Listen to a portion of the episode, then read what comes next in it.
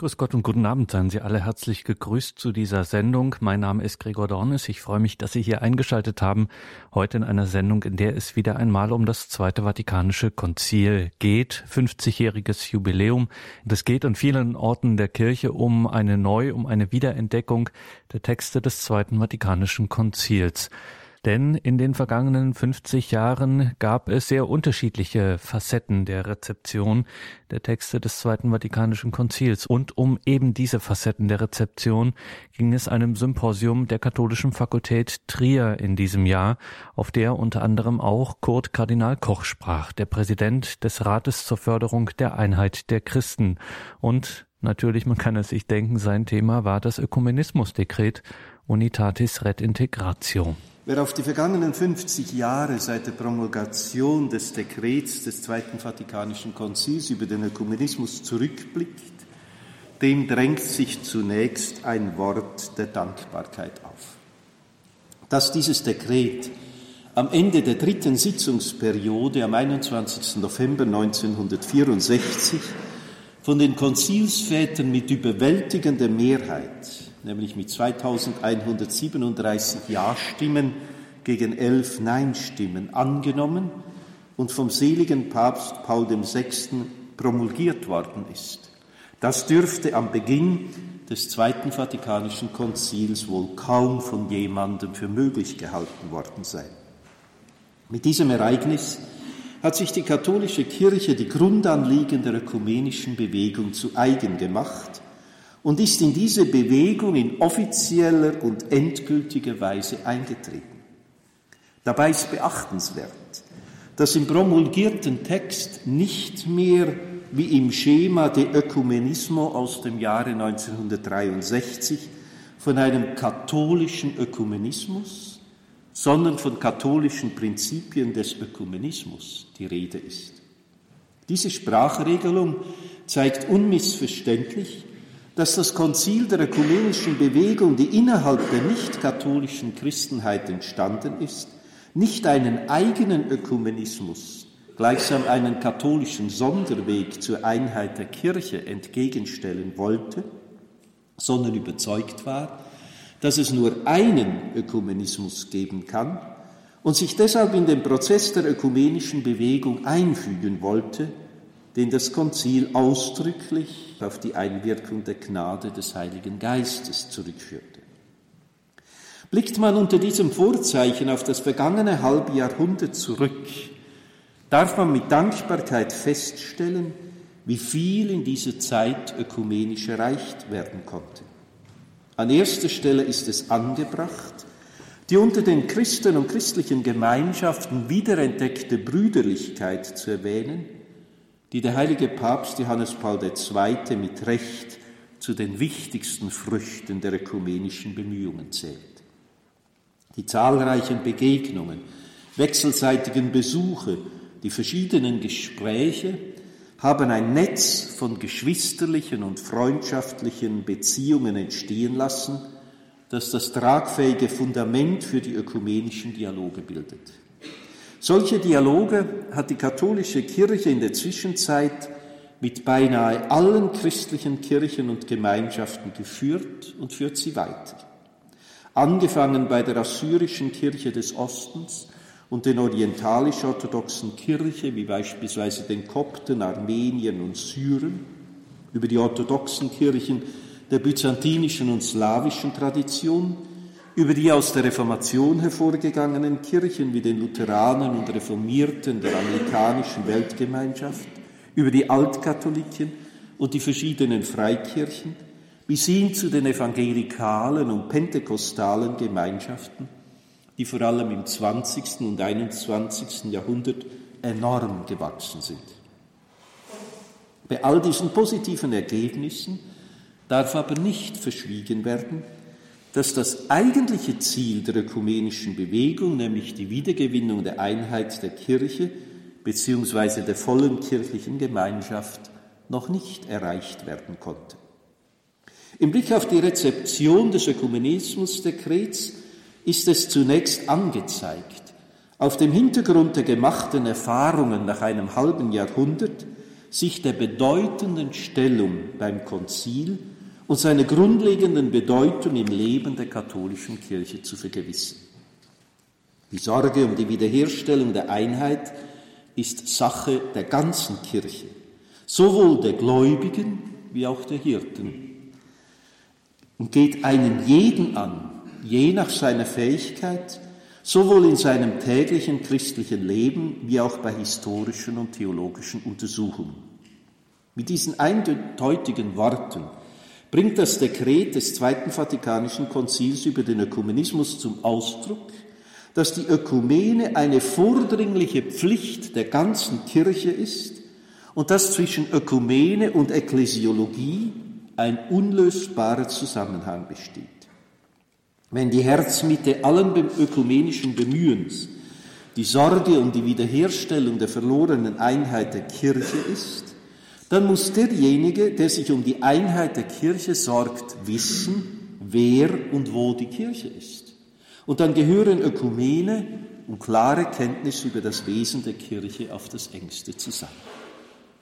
Diese Zusammengehörigkeit kommt bereits in der Tatsache zum Ausdruck, dass während des Konzils an demselben Tag zusammen mit dem Dekret über den Ökumenismus noch zwei andere wichtige Dokumente von den Konzilsvätern angenommen und vom seligen Papst Paul VI. promulgiert worden sind, nämlich die dogmatische Konstitution über die Kirche, Lumen Gentium, und das Dekret über die katholischen Ostkirchen, Orientalium Ecclesiarum.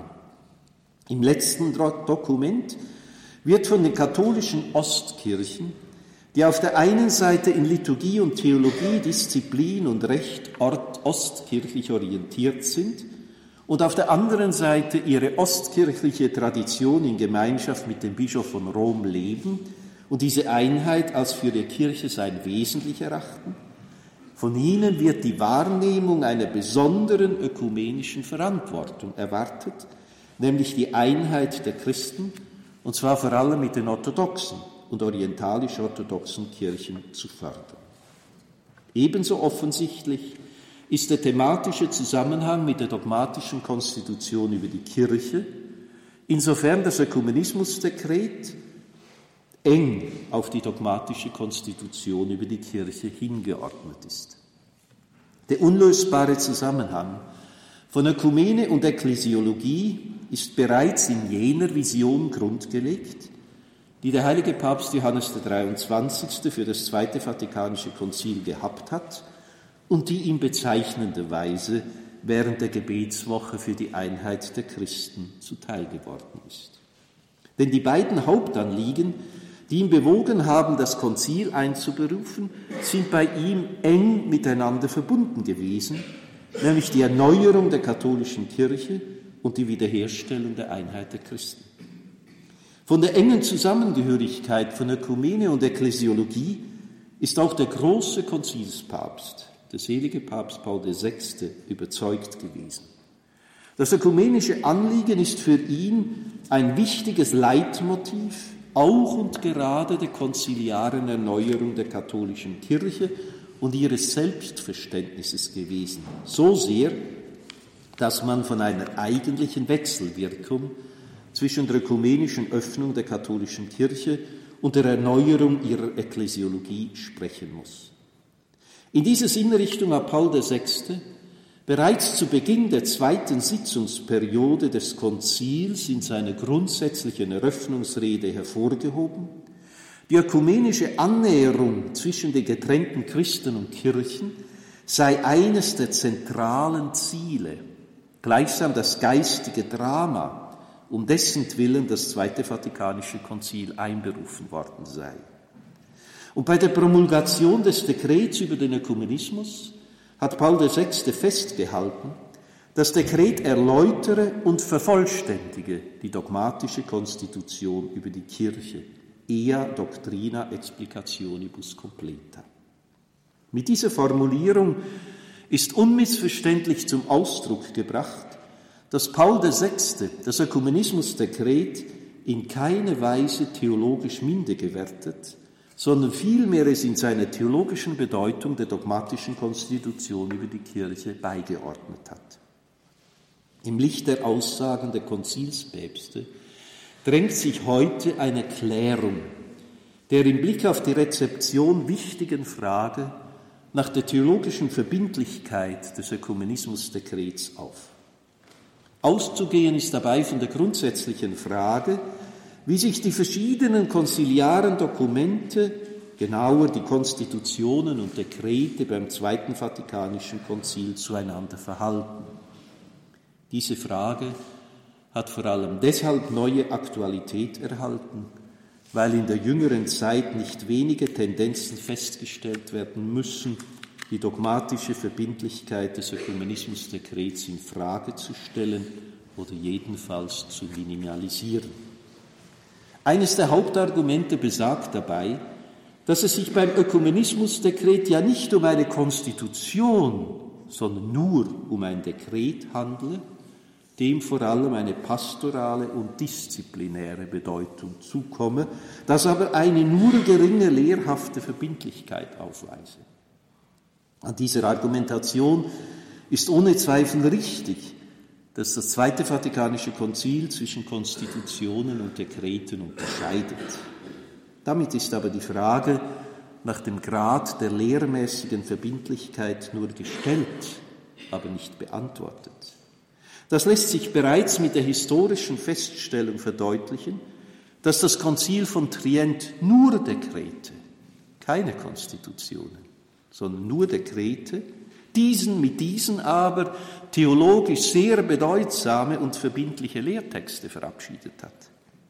Mit der Unterscheidung zwischen Konstitutionen und Dekreten und mit dem in der Geschichte greifbaren unterschiedlichen Sprachgebrauch beim Konzil von Trient und beim Zweiten Vatikanischen Konzil kann die Frage nach der theologischen Verbindlichkeit des Ökumenismusdekrets offensichtlich keine befriedigende Antwort finden.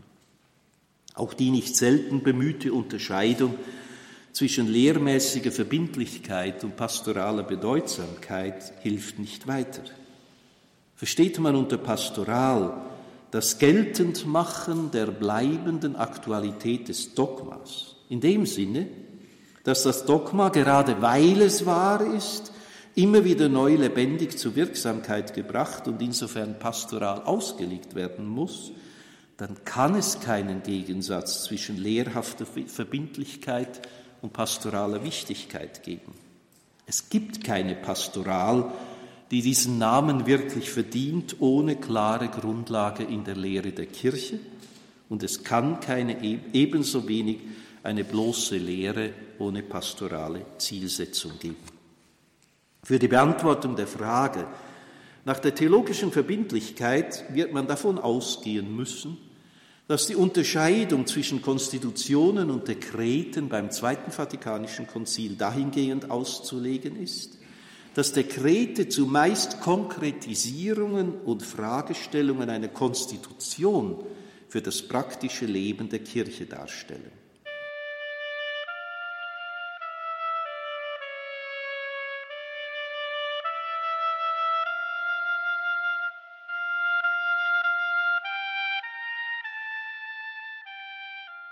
Im Februar dieses Jahres veranstaltete die Theologische Fakultät Trier ein Symposium und zum Thema Facetten der Rezeption auf dem Weg mit dem Zweiten Vatikanischen Konzil. Dort sprach auch Kurt Kardinal Koch, Präsident des Rates zur Förderung der Einheit der Christen, sein Thema die Rezeptionsgeschichte des Ökumenismusdekrets Unitatis Ret Integratio. Gemäß dieser Hermeneutik ist das Ökumenismusdekret auf dem Hintergrund vor allem der dogmatischen Konstitution über die Kirche zu verstehen und darf nicht ohne sie und gegen sie ausgelegt werden. Diese Feststellung bedeutet konkret, dass hinsichtlich dessen, was die Verbindlichkeit betrifft, zwischen der dogmatischen Konstitution über die Kirche und dem Ökumenismusdekret höchstens in formaler Hinsicht unterschieden werden kann, nicht hingegen in inhaltlicher Hinsicht insofern die dogmatischen Vorentscheidungen und Grundlagen des Ökumenismusdekrets in der Kirchenkonstitution zu finden sind und der mit dem Konzil eingeschlagene ökumenische Weg im theologischen Wesen der Kirche selbst begründet ist. Diese Konzilshermeneutik ist vom heiligen Papst Johannes Paul II. in seiner wegweisenden Enzyklika über den Einsatz für die Ökumene Ut Unum sind mit der grundsätzlichen Erklärung bestätigt worden, das Ökumenismusdekret halte sich vor allem an die Lehre der Kirche, wie sie in der Konstitution Lumen Gentium, und zwar in dem Kapitel über das Volk Gottes, niedergelegt ist. In diesem Sinn hat Papst Johannes Paul II.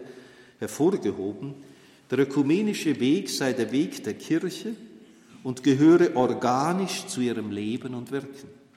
Und die Entscheidung für die Ökumene sei unwiderruflich, weil sich die katholische Kirche mit dem Zweiten Vatikanischen Konzil unumkehrbar dazu verpflichtet habe, den Weg der Suche nach der Ökumene einzuschlagen und damit auf den Geist des Herrn zu hören, der uns lehrt, aufmerksam die Zeichen der Zeit zu lesen.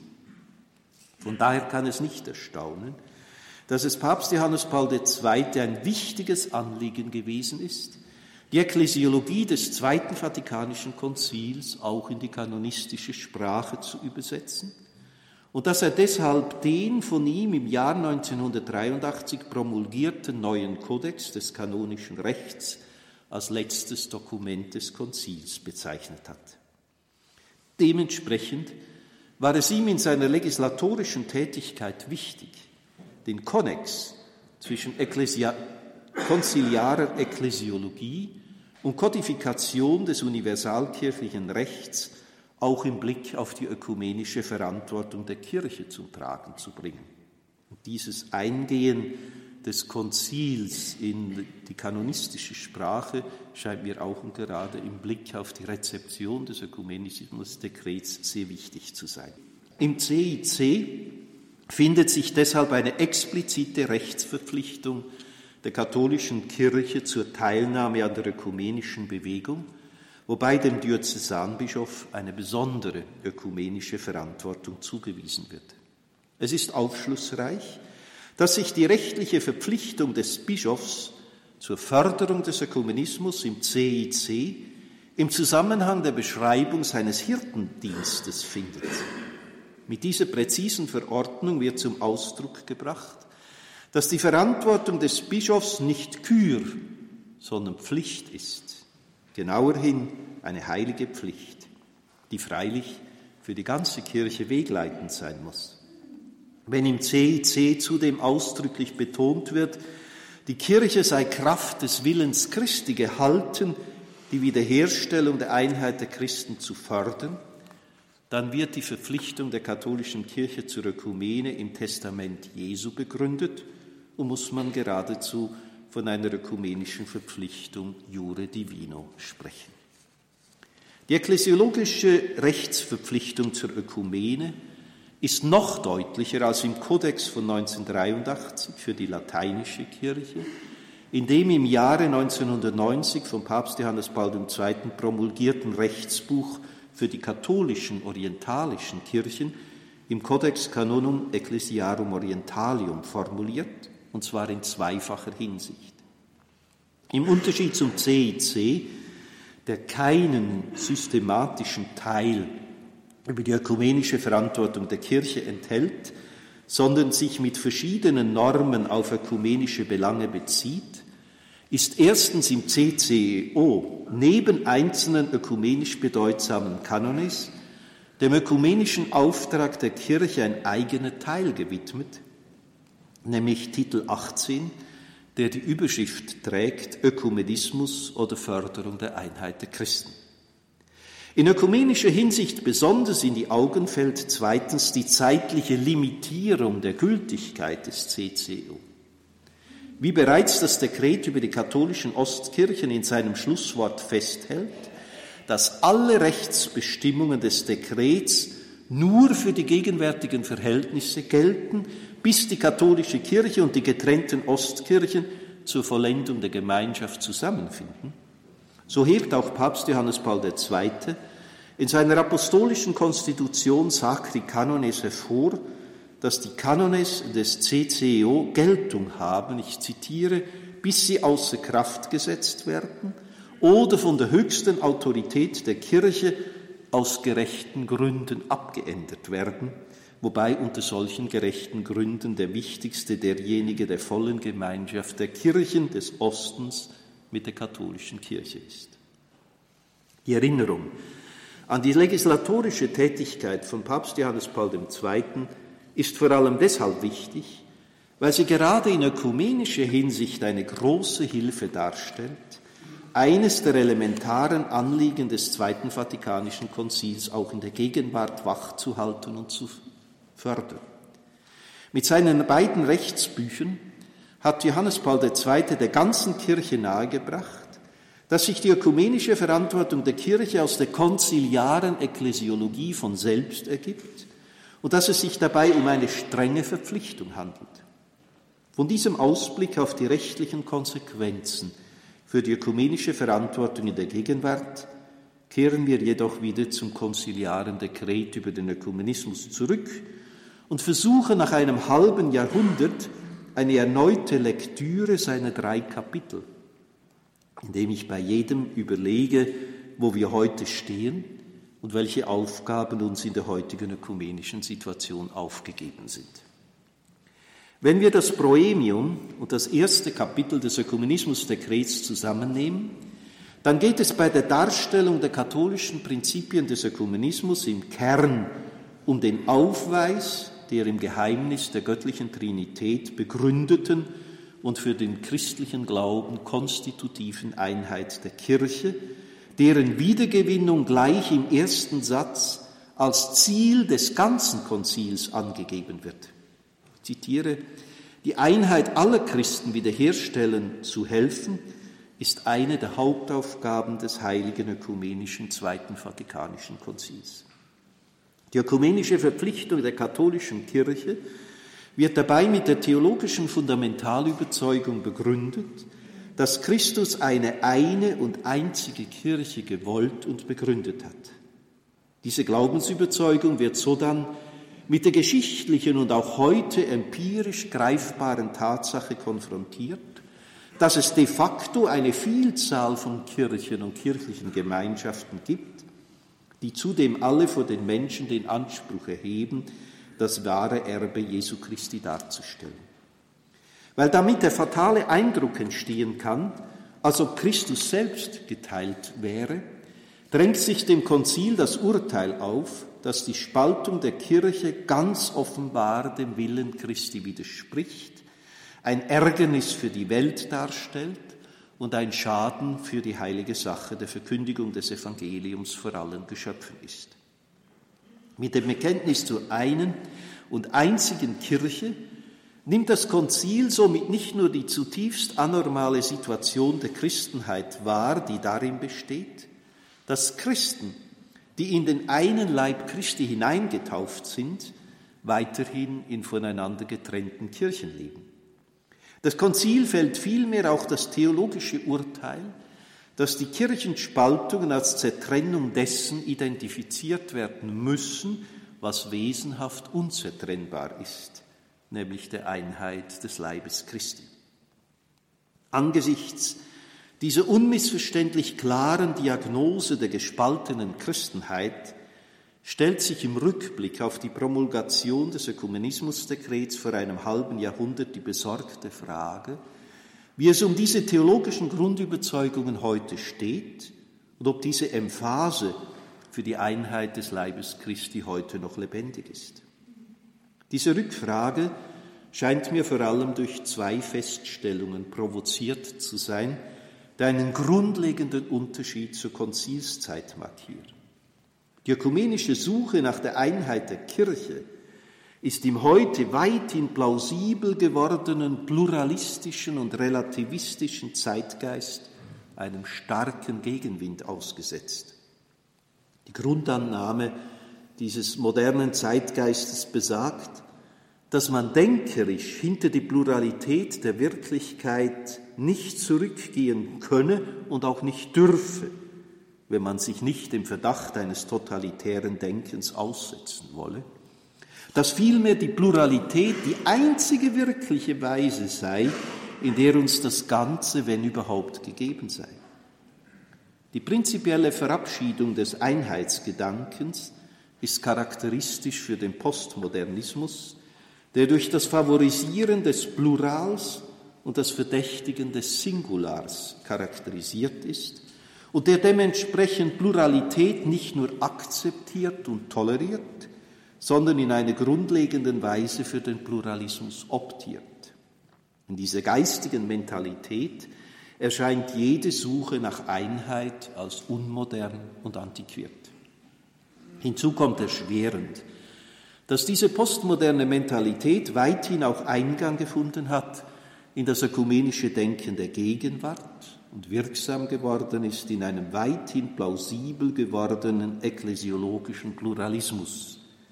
Demgemäß jede Suche nach der Einheit der Kirche als verdächtig erscheint. Man hat sich weithin mit dem geschichtlich gewordenen und vorhandenen Pluralismus von Kirchen abgefunden, so dass die Suche nach der Einheit nicht nur als unrealistisch, sondern auch als wenig wünschenswert erscheint. Nicht selten wird dabei versucht, den Verzicht auf die Suche nach der Einheit der Kirche mit der Heiligen Schrift zu begründen, vor allem mit der stets wiederholten These des evangelischen Neutestamentlers Ernst Käsemann, mit der er auch die großen Kirchenspaltungen zu legitimieren versucht hat, dass nämlich der neutestamentliche Kanon nicht die Einheit der Kirche, sondern die Vielfalt der Konfessionen begründet. Diese These feiert heute neue Urstände, wenn sich beispielsweise der Rat der Evangelischen Kirche in Deutschland in seinem Grundlagentext zum Reformationsgedenken 2017 auf sie beruft, um die reformatorischen Kirchen als Teil der legitimen, weil schriftgemäßen Pluralisierung der christlichen Kirchen zu verstehen und diese Pluralisierung als willkommene Fernwirkung der Reformation im 16. Jahrhundert zu rühmen.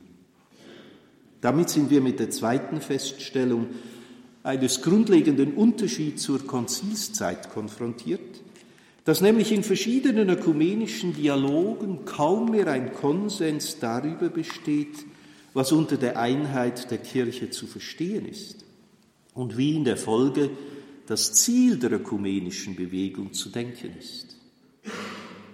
Die katholische Kirche orientiert die Zeichen und Kriterien für die Einheit der Kirche an der Schilderung der Jerusalemer Urgemeinde in der Apostelgeschichte, in der drei Elemente als für die Einheit der Kirche konstitutiv erscheinen, nämlich die Einheit im Glauben, in der gottesdienstlichen Feier und in der geschwisterlichen Gemeinschaft. Auf dieser biblischen Grundlage wird die Einheit der Kirche als Einheit im Glauben, im sakramentalen Leben und in den kirchlichen Ämtern verstanden.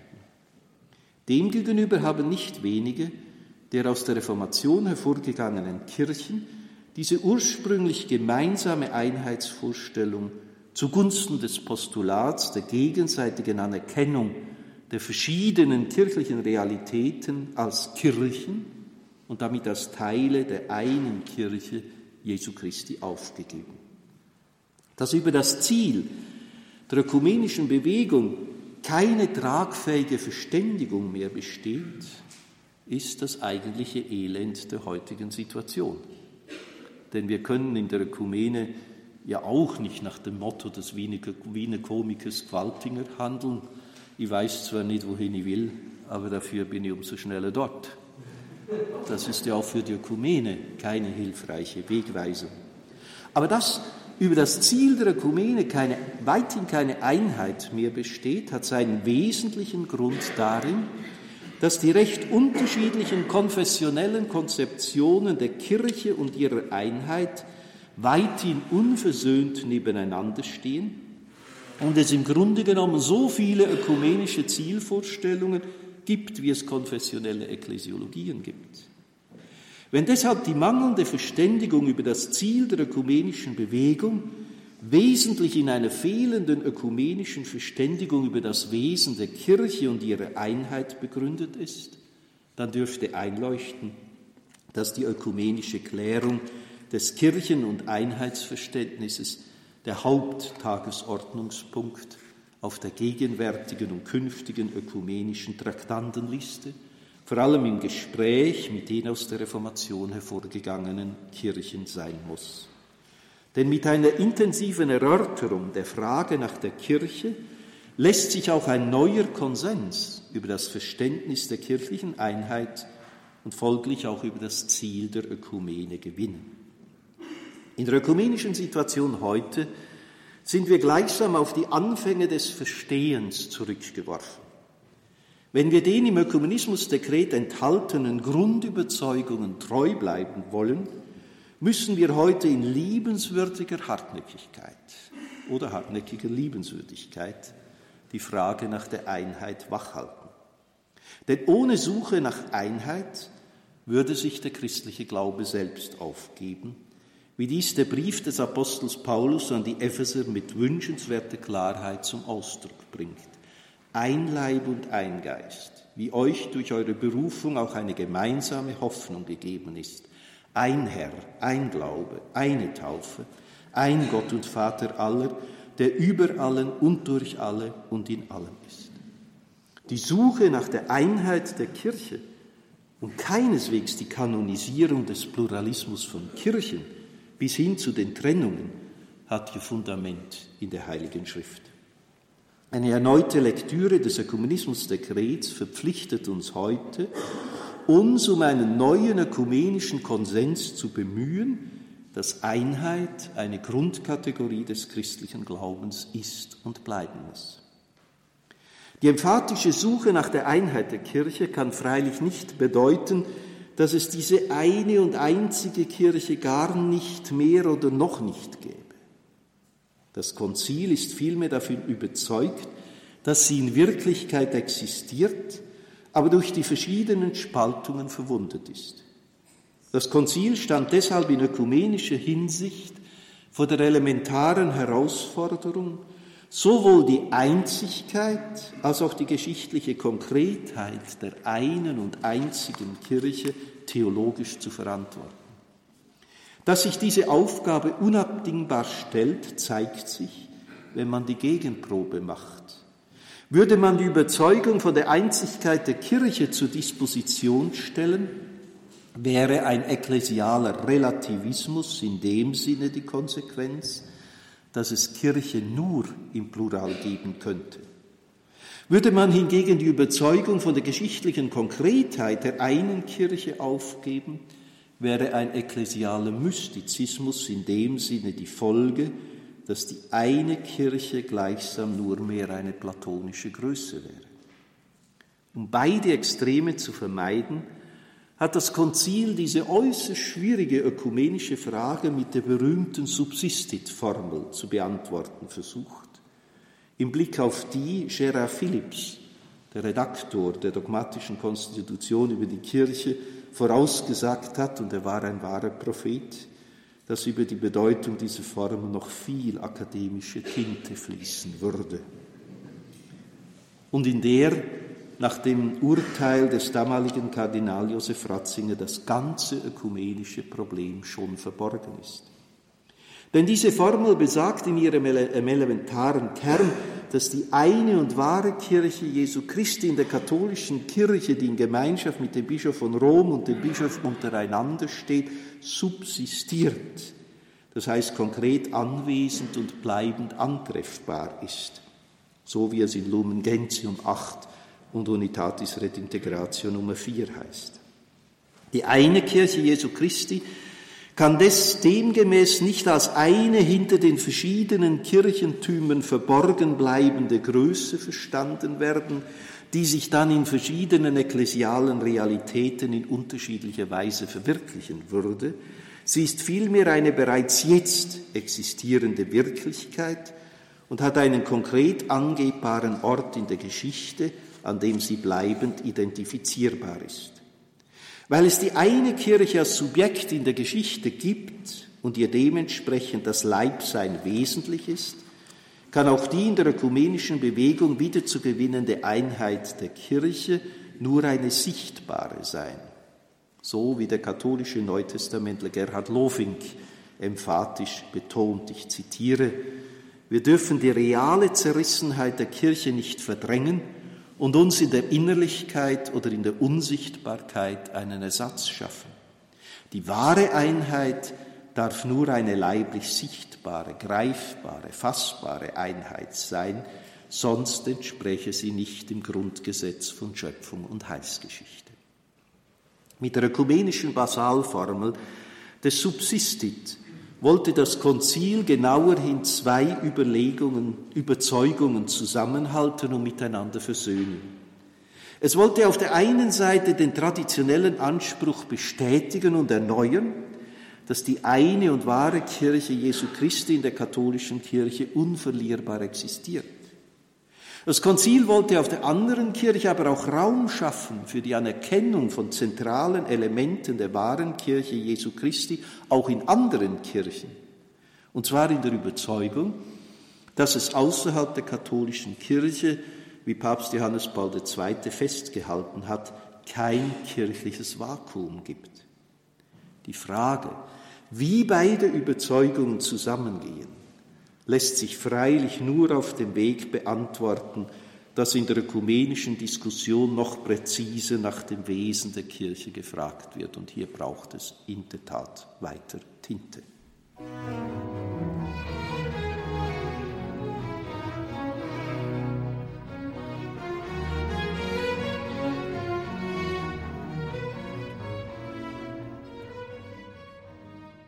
In der heutigen Credo-Sendung bei Radio Horeb und Radio Maria hören Sie den Mitschnitt eines Vortrags des Präsidenten des Rates zur Förderung der Einheit der Christen, Kurt Kardinal Koch, gehalten bei einem Symposium der Theologischen Fakultät Trier im Februar dieses Jahres. Titel seines Vortrages Ut unum sind Realität, Hoffnung, Illusion, Fragezeichen, zur Rezeptionsgeschichte des Ökumenismusdekrets Unitatis Ret Integratio. Indem das Konzil das frühere Est durch das Subsistit in ersetzt hat und sich diese Formel als ökumenische Öffnungsklausel verstehen lässt, wird der Blick frei auf den ökumenischen Neuansatz, den das Zweite Vatikanische Konzil ermöglicht hat.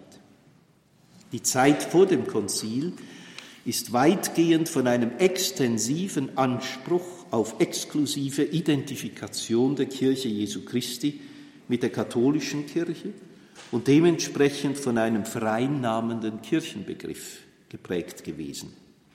Demgegenüber hat das Konzil das ekklesiologische Selbstverständnis der katholischen Kirche dahingehend neu formuliert, dass das ökumenische Anliegen in ihm selbst inbegriffen ist, und zwar vor allem dadurch, dass von den nicht-katholischen Kirchen und kirchlichen Gemeinschaften gesagt wird, dass sie in einer freilich noch nicht vollen Gemeinschaft mit der katholischen Kirche leben. Insofern mit dieser Communio Ecclesiologie auch außerhalb der katholischen Kirche kirchliche Realität anerkannt wird, kann man mit Papst Benedikt sogar urteilen, dass auf diesem Weg für den Plural Kirchen neben dem Singular Platz geschaffen worden ist. Die ökumenische Weichenstellung des Konzils hat grundlegende Konsequenzen für die praktische Verwirklichung des Ökumenismus. Das ist das Thema des zweiten Kapitels des Ökumenismusdekrets, in dem die Notwendigkeit der Bekehrung im Sinne der Reinigung des menschlichen Herzens, die grundlegende Bedeutung des geistlichen Ökumenismus und die ökumenische Dimension der Theologie im Vordergrund stehen. Diese Prioritäten ergeben sich von selbst aus den im ersten Kapitel behandelten katholischen Prinzipien des Ökumenismus. Denn von Umkehr kann sinnvollerweise nur dort gesprochen werden, wo die weiter bestehenden Trennungen im einen Leib Christi als Ärgernis empfunden werden und Schmerz auslösen. Dort hingegen, wo der schmerzliche Skandal der Spaltung des Leibes Christi nicht mehr verspürt wird, oder wo man sich mit den Kirchenspaltungen arrangiert oder gar abgefunden hat, macht sich die Ökumene letztlich selbst überflüssig, worin man freilich eine besondere Versuchung in der heutigen ökumenischen Situation wahrnehmen muss. Hier liegt der tiefste Grund, dass das Ökumenismusdekret von allem Anfang an auf der klaren Diagnose besteht, dass die Spaltung der Kirche ein elementares Ärgernis ist. Dieses scheint freilich bereits in der Heiligen Schrift auf und dürfte nirgendwo so sinnfällig, sinnenfällig dargestellt sein wie in der unbeschädigten Ganzheit des Leibrocks Jesu, von dem die Bibel ausdrücklich hervorhebt, dass er aus einem Stück gewoben war, von oben her ganz durchgewebt und ohne Naht. Auf mich hat es schon in der Primarschule einen tiefen Eindruck gemacht, dass in der Passionsgeschichte selbst die römischen Soldaten es nicht gewagt haben, dieses kostbare Kleidungsstück des irdischen Jesus zu zerschneiden. Wir wollen es nicht zerteilen, sondern darum losen, wem es gehören soll. Der Leibrock Jesu konnte so in der christlichen Geschichte als Symbol für die Einheit der Kirche als des Leibes Christi dienen.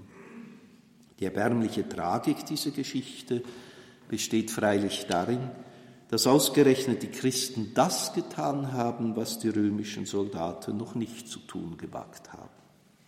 Von daher erscheint, wie der ehemalige Präsident des päpstlichen Rats zur Förderung der Einheit der Christen, etwa Diris Kardinal Cassidy, hier in Trier vor Jahrzehnten geurteilt hat, der Leibrock Jesu heute sei in Fetzen und Stücken, in Konfessionen und Denominationen, die sich in der Geschichte oft gegenseitig bekämpften, anstatt den Auftrag des Herrn zu erfüllen, eins zu sein.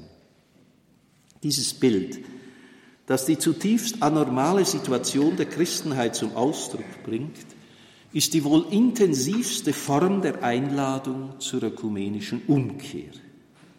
Ein Rückblick auf das vergangene halbe Jahrhundert kann denn auch zeigen, dass neue Impulse in der Ökumene immer dann möglich geworden sind, wenn Christen verschiedener Kirchen gemeinsam den Mut und die Demut aufgebracht haben, dem noch immer bestehenden Ärgernis der gespaltenen Christenheit in die Augen zu schauen und zur Umkehr gerufen zu werden, wie dies das Ökumenismusdekret programmatisch formuliert hat.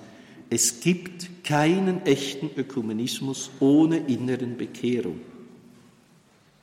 In erster Linie geht es dabei freilich nicht um die Bekehrung der anderen, sondern um die eigene Bekehrung, die die Bereitschaft voraussetzt, eigene Schwächen und Defizite selbstkritisch wahrzunehmen und in Demut zu bekennen.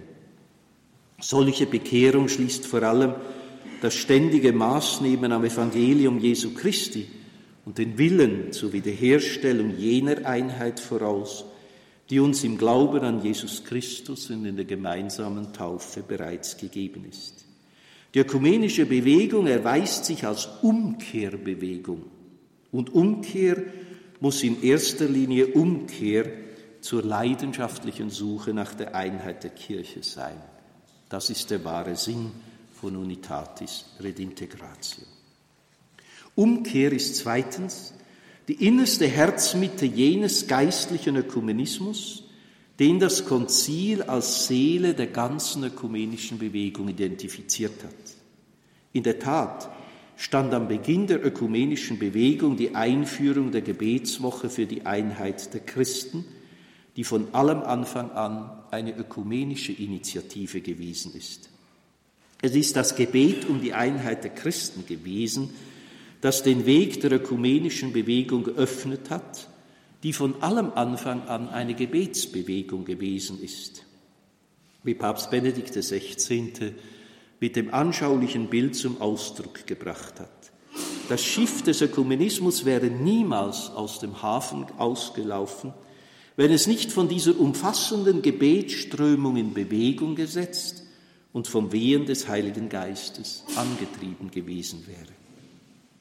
Wenn wir diese spirituelle Einsicht ernst nehmen, dann muss es sich von selbst verstehen, dass es sich bei dieser Gebetsbewegung vor mehr als 100 Jahren nicht um einen Anfang handeln kann, den wir je einmal hinter uns lassen könnten. Dass es sich vielmehr um einen Anfang handelt, der auch heute gleichsam mitwandern und alle ökumenischen Bemühungen begleiten muss.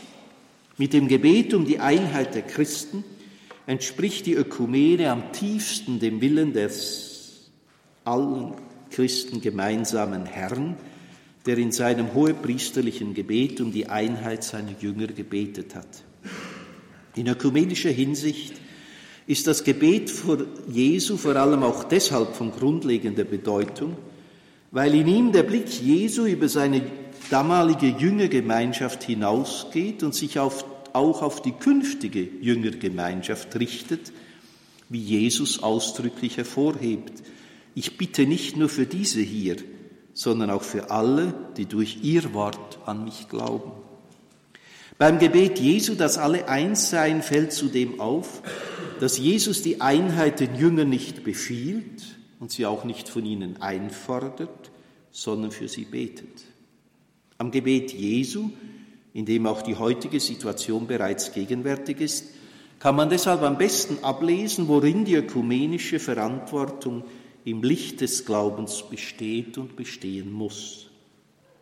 Wenn die Einheit der Jünger und der künftigen Kirche das entscheidende Gebetsanliegen Jesu gewesen ist, kann christliche Ökumene nur Einstimmen der Christen in das Gebet Jesu sein, indem sie sich sein Herzensanliegen zu eigen machen. Wenn Ökumene nicht einfach rein zwischenmenschlich oder philanthropisch sondern wirklich christologisch verstanden und motiviert ist, kann sie letztlich nichts anderes sein als Teilhabe am hohepriesterlichen Gebet Jesu selbst. In der Ökumene werden wir gerade heute nur weitere Schritte tun können, wenn wir bei ihren spirituellen Wurzeln einkehren und den geistlichen Ökumenismus verlebendigen. Nur in der Atmosphäre des geistlichen Ökumenismus kann auch der vom Konzil angeregte und geförderte theologische Dialog der Wahrheit mit anderen christlichen Kirchen gedeihen. Gewiss gibt es vielfältige Formen des ökumenischen Zusammenwirkens, wie die Ökumene der Begegnung, die Ökumene des kulturellen Austausches, die Ökumene der sozialen Zusammenarbeit, vor allem die Ökumene des Lebens und der Liebe im Sinne der Pflege von freundschaftlichen Beziehungen zwischen verschiedenen Kirchen. Solcher Dialog der Liebe bildet nicht nur die Voraussetzung, um einen theologischen Dialog überhaupt führen zu können, er verlangt vielmehr nach dem Dialog der Wahrheit, nämlich der seriösen theologischen Aufarbeitung der trennenden theologischen Differenzen um Kirchen und Kommuniongemeinschaft zu ermöglichen. Der Dialog der Liebe und der Dialog der Wahrheit gehören genauso zusammen, wie sich Liebe und Wahrheit nicht trennen lassen. Liebe ohne Wahrheit ist leer und bloßes Gefühl und Wahrheit ohne Liebe ist blind und kalt. Jenseits von liebloser Wahrheit und wahrheitsloser Liebe zeichnet sich der ökumenische Dialog durch wahrhaftige Liebe und Liebe zur Wahrheit aus. Oder wie der Schweizer Dichter Max Frisch einmal gesagt hat, Liebe besteht nicht darin, dass ich dem anderen die Wahrheit wie einen Waschlappen um die Ohren schlage, sondern dass ich ihm die Wahrheit wie ein Mantel hinhalte, in den er schlüpfen kann. Gerade im Winter ein sinnvolles Zeichen.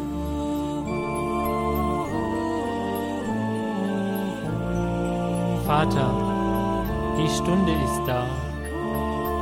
Verherrliche deinen Sohn, damit der Sohn dich. Auf dem Weg des theologischen Dialogs konnten in den vergangenen 50 Jahren viele Konvergenz- und Konsensdokumente zu Fragen des christlichen Glaubens und der Kirchenverfassung verabschiedet werden, die wirklich Dokumente wachsender Übereinstimmung geworden sind. So der Titel der vier dicken gelben Bände, die äh, im, auf Deutsch erschienen sind und alle Konsensdokumente äh, umfassen. Wie unabdingbar solche theologische Arbeit ist, muss doch festgestellt werden, dass um zu verbindlichen Feststellungen und Konsensen zu kommen, Dokumente von ökumenischen Kommissionen noch nicht genügen können, sondern nur Texte weiterführen, die in den jeweiligen Kirchen wirklich rezipiert und von deren Leitungen autoritativ angenommen worden sind. Darin liegt die ganz besondere Bedeutung beispielsweise der gemeinsamen Erklärung zur Grundfragen der Rechtfertigungslehre, die zwischen dem Lutherischen Weltbund und dem Päpstlichen Rat zur Förderung der Einheit der Christen am 31. Oktober 1999 in Augsburg vereinbart worden ist und über die Papst Johannes Paul II. geurteilt hat, Sie stelle einen Meilenstein in den ökumenischen Begegnungen zwischen Luthertum und katholischer Kirche dar. Denn mit ihr konnte ein weitgehender Konsens in einer zentralen Frage erreicht werden, die im 16. Jahrhundert zur Reformation und zur Kirchenspaltung geführt hat. In dieser Richtung auf verbindliche zwischenkirchliche Konsense hin muss auch heute intensiv weitergearbeitet werden. Auf der theologischen Ebene der Ökumene steht auch heute noch viel Arbeit an, sodass das Urteil unumgänglich ist, dass der theologische Dialog der Wahrheit weder abgelöst noch ersetzt werden kann durch andere Traktanten, die nicht unmittelbar Glaubens- und Kirchenfragen betreffen. Solche Tendenzen müssen heute allerdings vermehrt beim Ökumenischen Weltrat der Kirchen festgestellt werden insofern seine immer entschiedenere Hinwendung zur sogenannten säkularen Ökumene, zu einer Stärkung der sozialethischen Themen in der Tradition von Life and Work und zu einer Marginalisierung der theologischen Fragen nach Glauben und Kircheneinheit im Sinne von Face und Order geführt hat. Dahinter verbirgt sich freilich eine Erscheinung, die in der Zwischenzeit einen noch größeren Radius angenommen hat. In den vergangenen Jahren und Jahrzehnten sind in der ökumenischen Landschaft massive Spannungen und Divergenzen vor allem im Bereich der Ethik aufgetreten, die beispielsweise in der anglikanischen Weltgemeinschaft beinahe an den Rand einer schmerzhaften Spaltung geführt haben. Es muss als paradox beurteilt werden. Während es in den bisherigen Dialogen gelungen ist, alte konfessionelle Glaubensgrundsätze zu überwinden, sind heute große Unterschiede bei ethischen Fragen an den Tag getreten, vor allem bei den sozialethischen und bioethischen Fragestellungen und bei der ethischen Problematik von Ehe und Familie und Sexualität im Horizont der heutigen Gender Mainstreams. Dieser Herausforderung muss sich die Ökumene heute entschieden stellen. Wenn die christlichen Kirchen und Gemeinschaften zu den großen ethischen Fragen der heutigen Zeit nicht mit einer Stimme sprechen können, wird die christliche Stimme in der gesellschaftlichen Öffentlichkeit Europas immer schwächer und erleidet die Ökumene einen großen Glaubwürdigkeitsverlust. In seinen vielbeachteten Berichten über den Verlauf der Beratungen beim Zweiten Vatikanischen Konzil hat der damalige Konsultor Josef Ratzinger dem Dekret über den Ökumenismus die Eröffnung einer ganz neuen Haltung den getrennten christlichen Brüdern gegenüber, und zwar sowohl in Bezug auf die reformatorische Christenheit wie auch ganz besonders hinsichtlich der Kirchen des Ostens attestiert. Damit sind jene zwei besonderen Kategorien von Spaltungen, durch die der nahtlose Leibrock Jesu getroffen wurde, angesprochen, die das Ökumenismusdekret im dritten Teil näher ins Auge fasst, um die ökumenische Aufgabe zu konkretisieren, nämlich auf der einen Seite nach den ersten Spaltungen bereits im fünften Jahrhundert nach dem Konzil von Chalcedon, das große Schisma in der Kirche zwischen Ost und West im elften Jahrhundert und auf der anderen Seite die große Spaltung in der Westkirche im 16. Jahrhundert. Dabei handelt es sich um zwei grundverschiedene Typen von Kirchenspaltungen, deren Aufarbeitung und Überwindung in verschiedenen ökumenischen Dialogen zu geschehen hat und seit vielen Jahrzehnten im Gang ist. Dazu nun noch ganz wenige Bemerkungen, weil das Thema ein eigener Vortrag wäre. Was zunächst das Schisma in der Kirche zwischen Ost und West betrifft, hat die ökumenische Forschung stets deutlicher zeigen können, dass eine zunehmende Entfremdung die eigentliche Ursache für die spätere Trennung gewesen ist. Unterschiedliche Spiritualitäten haben dabei eine nicht unwesentliche Rolle gespielt, die nicht selten zu Unverständnis und Misstrauen geführt hat. Bei der zunehmenden Entfremdung zwischen Ost und West sind gewiss auch ernsthafte theologische Fragen im Spiel gesehen, gewesen. Aufs Ganze gesehen wird man jedoch urteilen müssen, dass unterschiedliche Verstehensweisen die Kirchenspaltung zu einem großen Teil zumindest mit verursacht haben, wie Kardinal Walter Kasper mit Recht feststellt. Die Christenheit hat sich nicht primär auseinander diskutiert und über unterschiedliche Lehrformen zerstritten, sondern auseinander gelebt. Angesichts dieses Entfremdungsprozesses, der nach der Trennung im zweiten Jahrtausend nochmals wesentlich vertieft worden ist, darf man es als ganz großen Schritt würdigen, dass noch während des Zweiten Vatikanischen Konzils und vor allem danach große Bemühungen um Verständigung und Versöhnung unternommen worden sind, die mit der Begegnung zwischen dem ökumenischen Patriarchen Athenagoras von Konstantinopel und dem Bischof von Rom und Papst Paul VI. in Jerusalem vor 50 Jahren einen verheißungsvollen Anfang genommen haben, der mit der erneuten Begegnung zwischen dem ökumenischen Patriarchen Bartholomäus und Papst Franziskus wiederum in Jerusalem im Mai 2014 kommemoriert worden ist. Zu diesen Bemühungen gehört auch der theologische Dialog, der vor allem deshalb viele positive Früchte gebracht hat, weil er sich auf jene Fragen des Glaubens konzentrieren konnte, die den orientalisch-orthodoxen und orthodoxen auf der einen und den Katholiken auf der anderen Seite gemeinsam sind und weil diesen Kirchengemeinschaften dasselbe ekklesiologische Grundgefüge eigen ist, das sich seit dem zweiten Jahrhundert herausgebildet hat, nämlich die eucharistische und die episkopale Grundstruktur der Kirche in dem Sinne, dass die Einheit in der Eucharistie und das Bischofsamt als für das Kirchesein konstitutiv